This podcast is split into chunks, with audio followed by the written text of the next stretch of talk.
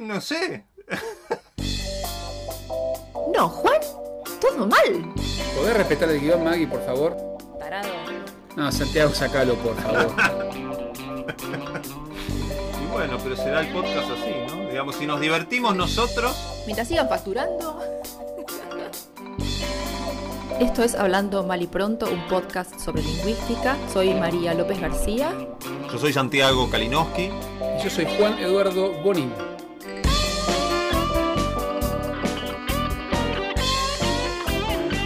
Bueno, muy buenas, ¿cómo ¿Qué están? tal? Buenas tardes, buenas noches. ¿Cómo les va? Bienvenidas.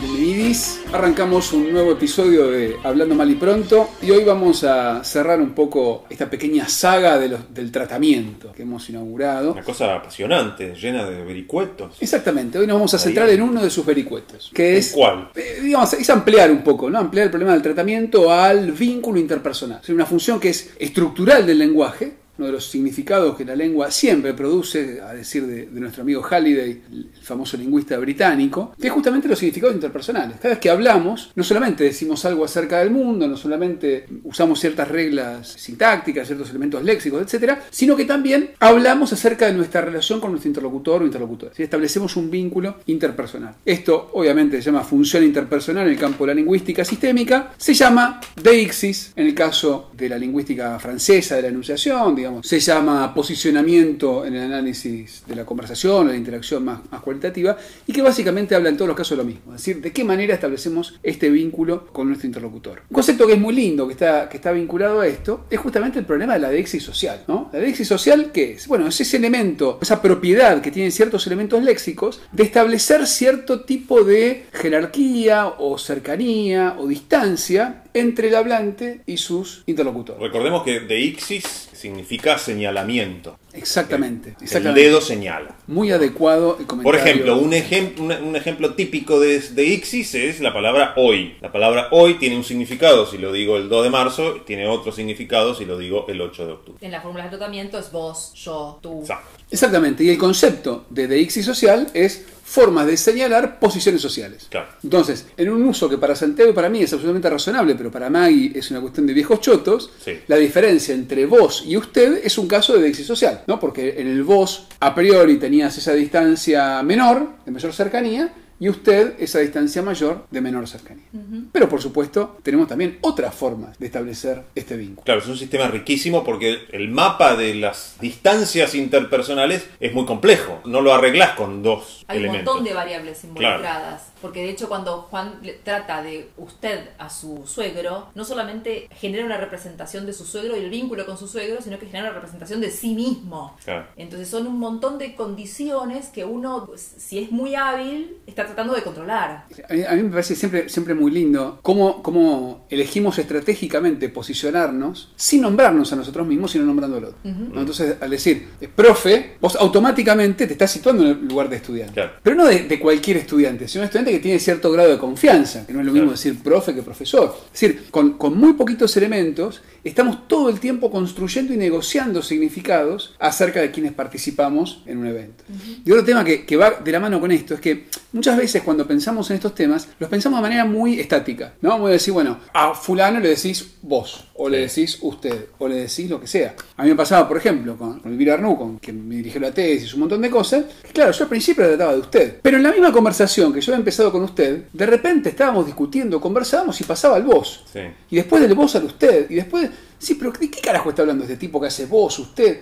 Porque claro, vos lo que estás haciendo ahí es mostrar o tratar de construir o de alguna manera reflejás un vínculo y una estrategia en relación a ese vínculo que está todo el tiempo cambiando. Claro, la otra, la otra pregunta es, la palabra estrategia puede ser un poco engañosa en el sentido de que parece que somos dueños del cálculo estratégico permanentemente. Y resulta que tal vez no. Tal vez hay momentos de la conversación que son menos acalorados, menos fluidos, donde controlamos más esas variables y ahí donde nos entusiasmamos, eso sale por la ventana y ya perdemos, ¿no? Perdemos el control de esas variables de la misma manera y, y entonces empiezan las vacilaciones, empezás a hablar en caliente, ya no es lo mismo. Sí, hay un tema interesante, es que, interesante no, digo, para clarificar el término, En el análisis del discurso, cuando pensamos en estrategias, no pensamos en estrategias diseñadas consciente y maquiavélicamente por un sujeto que es dueño de- Claro, de, todos los es- hilos de su, de su lengua, sino que son recursos socialmente distribuidos y valorados para construir sentido que se utilizan en ciertas situaciones que son emergentes de la situación.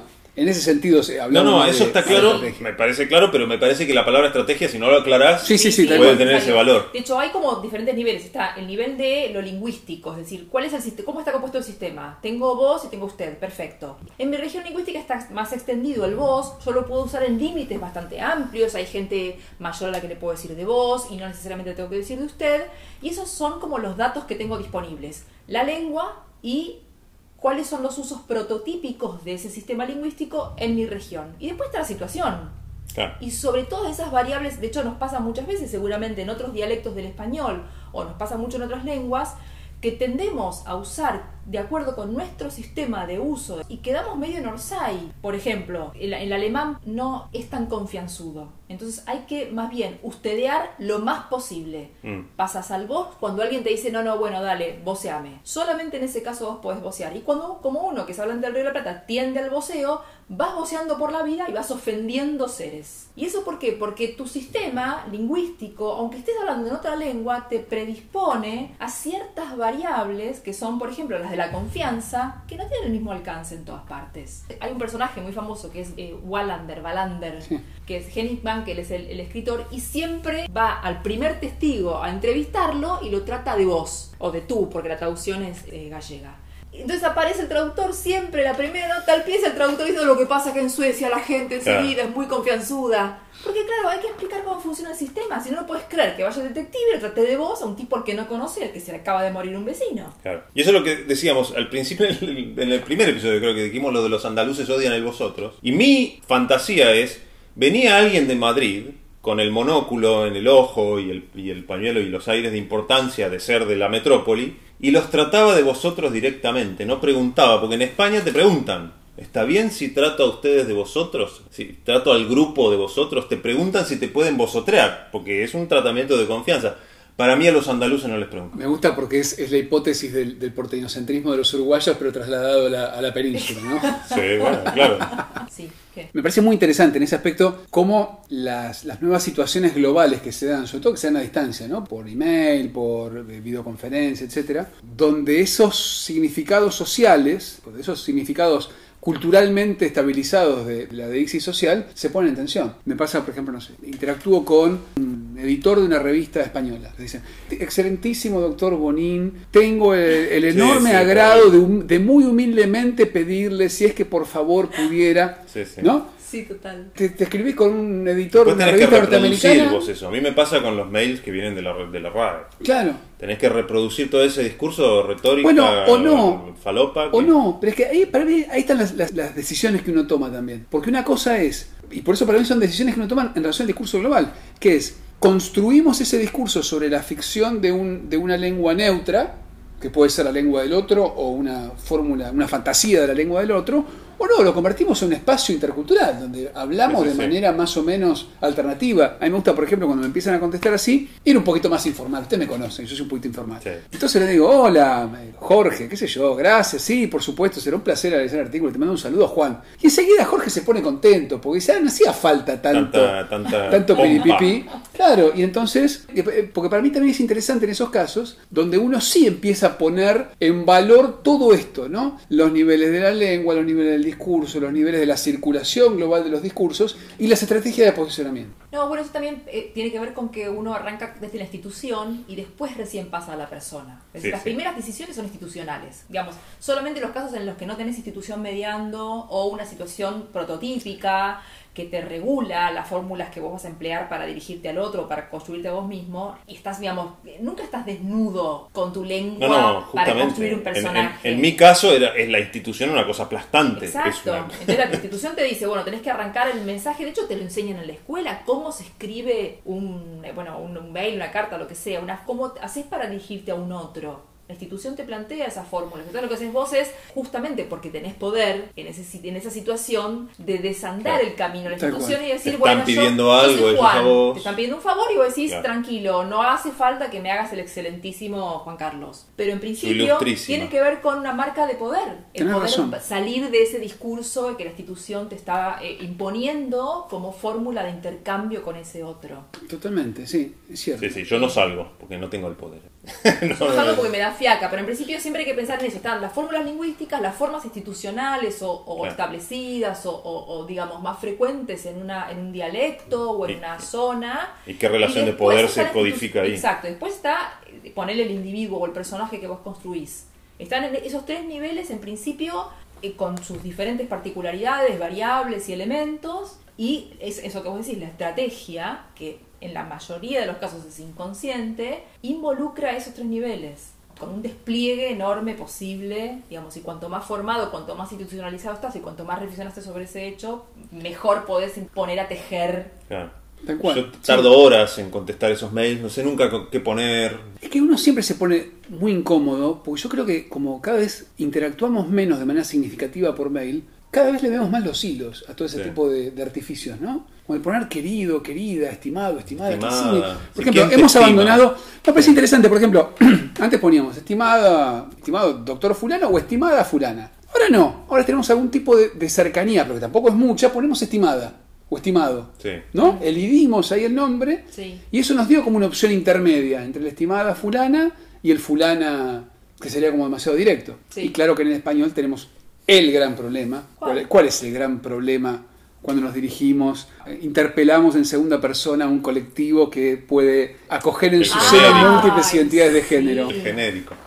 Tenemos el problema, Claro. elefante del genérico.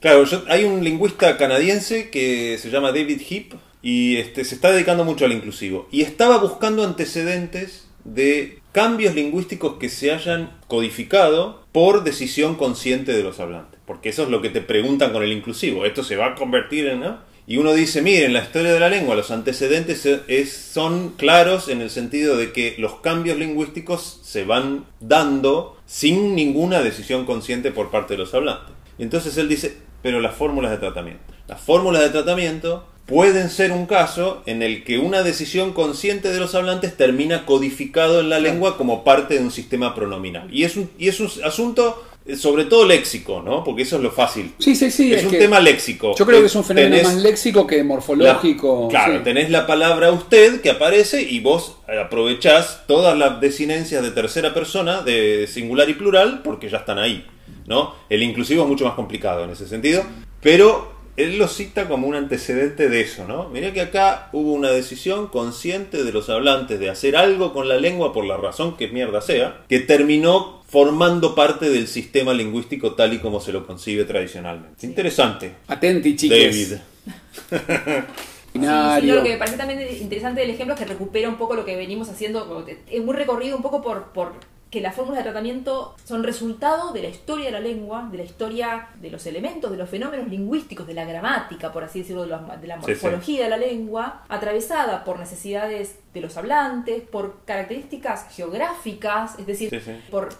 Variables que son de tipo social, por variables que son de tipo identitario, en, en- en fin, es un fenómeno que concentra muy económicamente en una palabra, en una, en una desinencia, muchos enfoques, muchos distintos tipos de enfoque, desde el Sí, sí. histórico, desde el geográfico, desde el problema de la identidad lingüística, desde el problema de las estrategias para comunicarte con un otro, de, las, de los fenómenos de cómo impactan las instituciones en, en la lengua, en las diferentes sociedades. Es decir, es, es en un pronombre Claro. concentrar A mí, muchos yo- problemas de la lingüística. Eso es Yo soy eh, de la opinión que vos agarras cualquier fenómeno lingüístico, lo empezás a rascar un poco y te, te- te pasa Obvio, eso. pero en te este pasa caso eso. Te es tenés que ir para todos lados, porque Sí. nada es resultado de una sola cosa.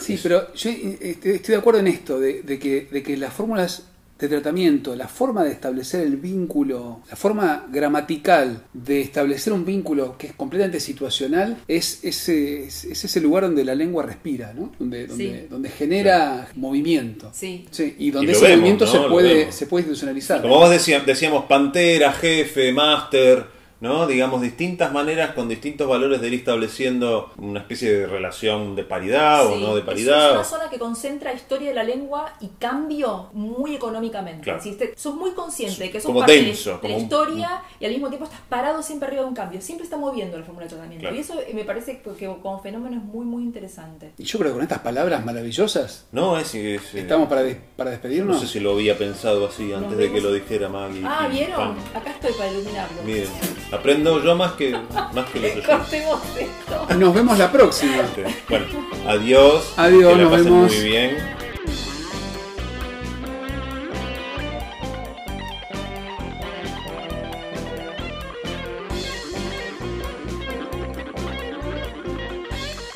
Esto fue Hablando Mal y Pronto. Nuestro mail es maliprontopodcast.gmail.com y en Twitter estamos en arroba maliprontopod. Nuestro tema musical es el cuarteto de los hermanos Lowenstein de La Sincrónica Parlante. Che, les tengo una mala noticia. Me parece que este episodio del podcast tampoco nos va a servir para un choto.